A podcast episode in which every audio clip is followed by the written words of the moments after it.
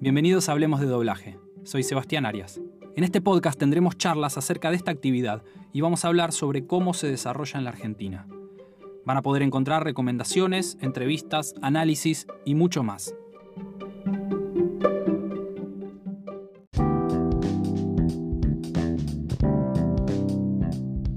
Aldo Lumbía es locutor, director y actor de doblaje de Argentina. Es conocido también por ser el director de la Academia de Doblaje en la provincia de Córdoba. Con Aldo tuvimos una charla muy linda que vamos a compartir más adelante en otro episodio de este podcast, pero primero hace su incursión en nuestro programa con un aporte inestimable de una serie de entrevistas que Aldo fue recopilando a lo largo de su carrera con personalidades, figuras importantísimas de lo que fueron los comienzos del doblaje en la Argentina. Escuchemos la primera parte de esta sección llamada Pioneros del doblaje.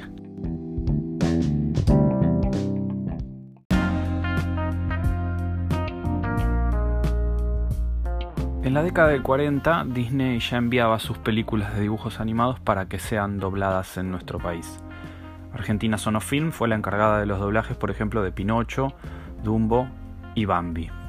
Pero fue en 1960, con la legislación de una ley que favorecía el doblaje, que ProArtel, a través de su fundador Goar Mestre, importó equipamiento para doblar en el país series y películas para televisión.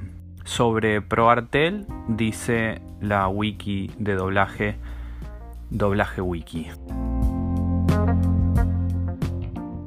los años de 1960, durante un breve periodo que se posibilitó debido a la sanción de una legislación en particular, Canal 13 importa costosos equipos y obtiene los derechos para doblar en el país las series norteamericanas. De esta manera, durante dos años, Roberto Airaldi y Pedro Bravo se ponen al frente de un elenco de unos 200 actores y actrices que se dedican a doblar al castellano neutro, mejor dicho, a un argentino carente en lo posible de modismos rioplatenses, centenares de episodios de las series Cuero Crudo, El Show de Lucy, El Sargento Vilco, La Gran Aventura.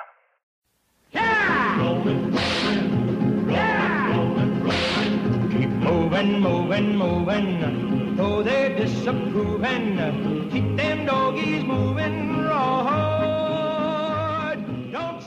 Estamos hablando con una figura del cine, eh, de la televisión, eh, un actor eh, de muchísima trayectoria, amplísima.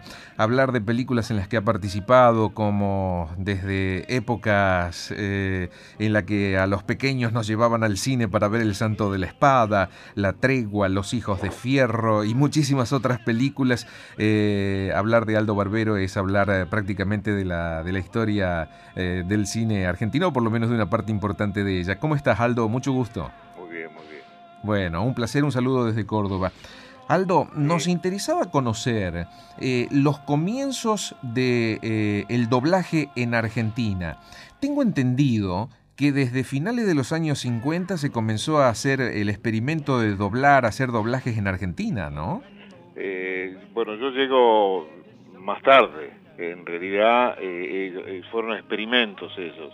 Cuando yo llego, porque yo vivía en Córdoba hasta el año 62, y yo llego a 62, 63 Sí. a Buenos Aires.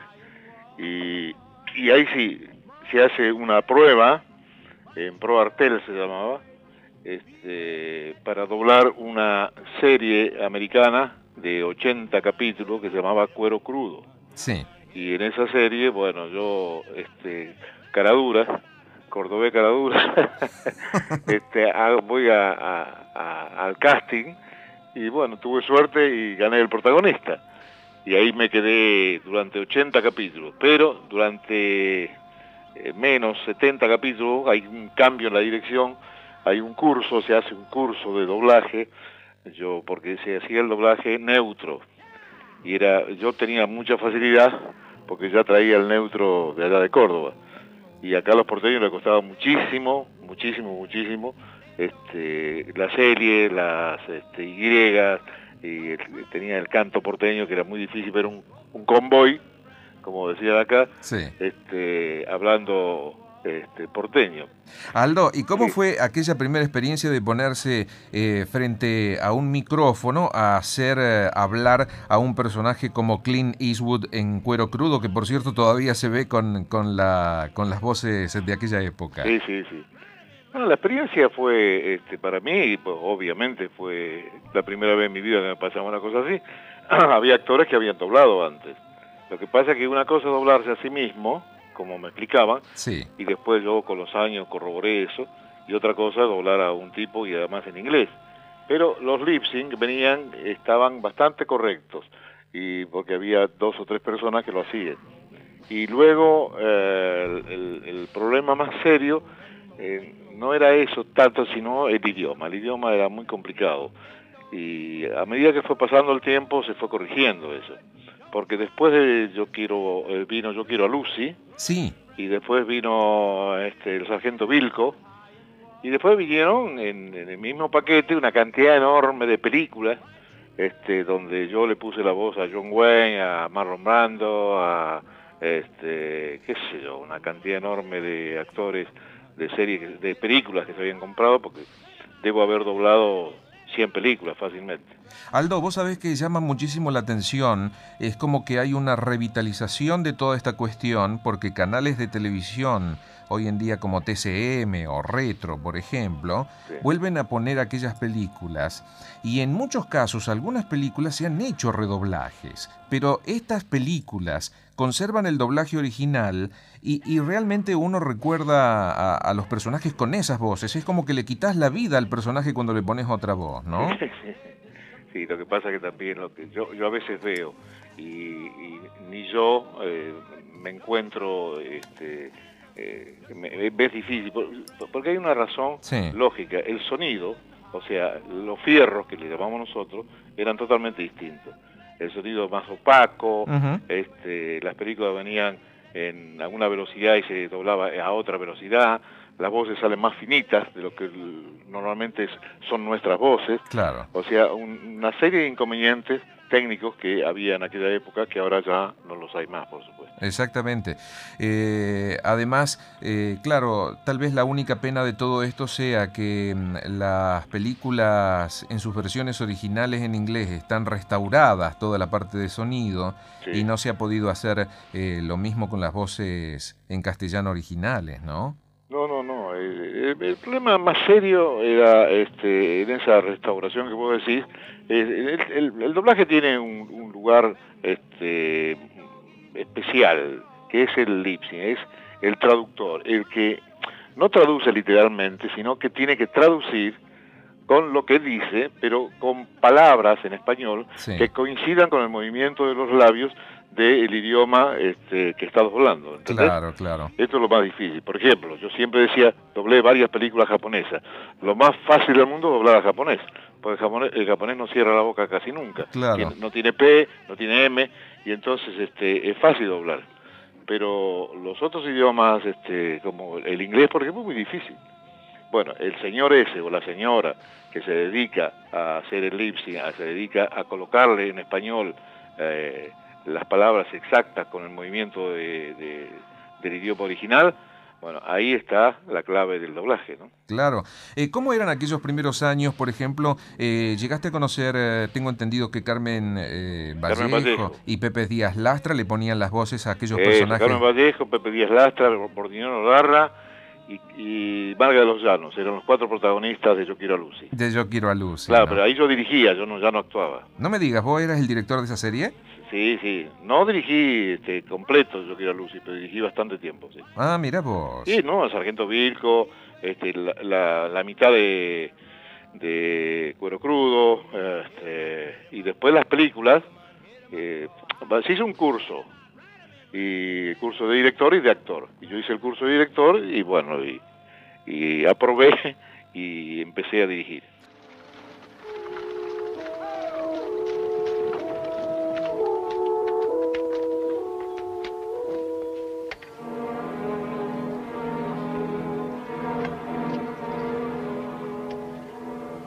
Vigila a los pasajeros, Roddy. Muy bien. Ya veo que están nerviosos. ¿Quiere luchar? pues la complaceremos. ¿Cómo ves, por ejemplo, eh, aquellas experiencias de aquellos años con respecto a, a esta revitalización de- del doblaje de documentales, de series y de cosas que se están haciendo ahora en Argentina? Incluso hasta Disney está doblando aquí algunas cosas, ¿no? Sí, sí, sí, sí, yo también fui a Disney a grabar una cosa. Uno, un autito, no me acuerdo cómo era. Uno, uno de los personajes de Cars. Sí, sí, no me acuerdo, porque era porque no es como antes, antes se grababa por, por, por sin fin, o sea, vos veías la escena, ahora te dan, qué sé yo, te graba, grabás solamente o filmás o, de, Solo- solo- solamente sí. este, la partecita que te corresponde. nada. Claro, nada más que un personaje y está solo. Sí, eso, y, pero ni siquiera así, porque ya ahora, fíjate, ha cambiado tanto que yo acabo de hacer el año pasado el, eh, el Martín Fierro, en dibujo animado, de Sí. Fontana Rosa. Y este y nosotros eh, fuimos con Juan Carlos Gené, Daniel Fanego, yo, éramos una, una barra de actores a hablar delante del micrófono y el operador nada más.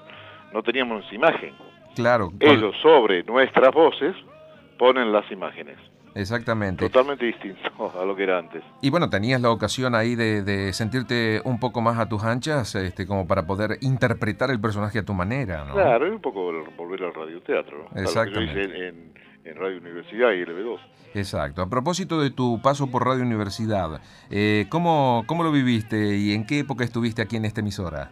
Y estuve hasta el 62, hasta el, el año que me... 62, 63, no me acuerdo, que me vine para Buenos Aires. Y Al- después hice sí. algunas este, presentaciones con Jolie, porque era mi compañera. Jolie Libois. Sí, sí. Y este, pero más esporádica, hasta que empecé a encontrar trabajo en Buenos Aires, ya me quedé, me quedé aquí. Aldo, y, y en aquella época el, el radioteatro era, digamos, una cosa de todos los días, ¿no? No, sí, sí, yo lo quiero mucho el radioteatro. Aprendí mucho, aprendí mucho con, bueno, con Jolie, después hice, hice, al comienzo, hice cuando tenía 18 años, hice una experiencia con Jaime Clone y Ana María, este, que salimos en gira, fuimos a Tucumán con una obra, Sí. este, con muchos compañeros que, este, que algunos se vinieron a Buenos Aires, otros se fueron como Carlos Castillo a Estados Unidos, que eso. No, no, viví una experiencia, aprendí muchísimo, me sirvió mucho mi carrera, muchísimo. Aldo, eh, ¿cómo ves esta cuestión ahora de, por ejemplo, eh, que muchas eh, películas de dibujos animados están habladas en acento neutro y otros pretenden de que nuestros personajes hablen en castellano argentino? Y no sé, eso es un problema de la comercialización. De Sí, cosas, ¿no? Porque es muy difícil lograr, este, más en Latinoamérica, que se doble películas para que las escuchen solamente los locales. Claro. Generalmente el neutro se inventa para que sean, para que por los productores, por supuesto, para que sea vendida en todos los países y que nos entienda todos los países. No, antes no te olvides que a la heladera le decían nevera y así una cantidad de nombres de palabras que nosotros no conocíamos. Aldo, te mandamos un saludo cordial desde Córdoba y ha sido un placer hablar contigo. No, el placer es mío. Cada vez que Córdoba, no te olvides que yo me hice en Córdoba, este, jugué al fútbol en Córdoba, tengo íntimos amigos, tengo sobrinos y voy muy seguido a Córdoba. A pesar de que vos sos nacido en Santa Fe, tengo entendido, ¿no? Nací en un pueblito de Santa Fe, pero a los 12 años llegué a Córdoba Mira y vos. viví hasta los 28 años en Córdoba. O sea que toda tu vida este, la has transcurrido a la parte, digamos, de más bonita de la vida. Córdoba. Claro. Ahí aprendí, este, con, con- con mis novias me enseñaron algunas cosas. y este, y además de, de eso, este, abracé esta profesión en la ciudad de Córdoba, por supuesto. Bueno. No, Aldo, tengo mucho recuerdo, tengo mucho cariño con Córdoba, voy siempre, voy seguido y este y algún día me quedaré ahí. claro que sí. Siempre volvemos. O sea que, que tenés ganas de, que, de, de quedarte por este lado. Sí, sí, me encanta, me encanta la ciudad, me encanta. Tengo muchos amigos, tengo la barra ahí todavía. Oh, tengo bueno. una barra cuando teníamos 14 años, 15 años, 16 años, todavía sigue existiendo. Y nos juntamos los sábados. Cuando yo puedo voy. Así es, a pasarlo bien. Sí, Al- la paso bien. Aldo, te mandamos un saludo cordial No, un abrazo grande y gra- gracias por llamarme. Por favor, un placer, que lo pases chau. muy bien.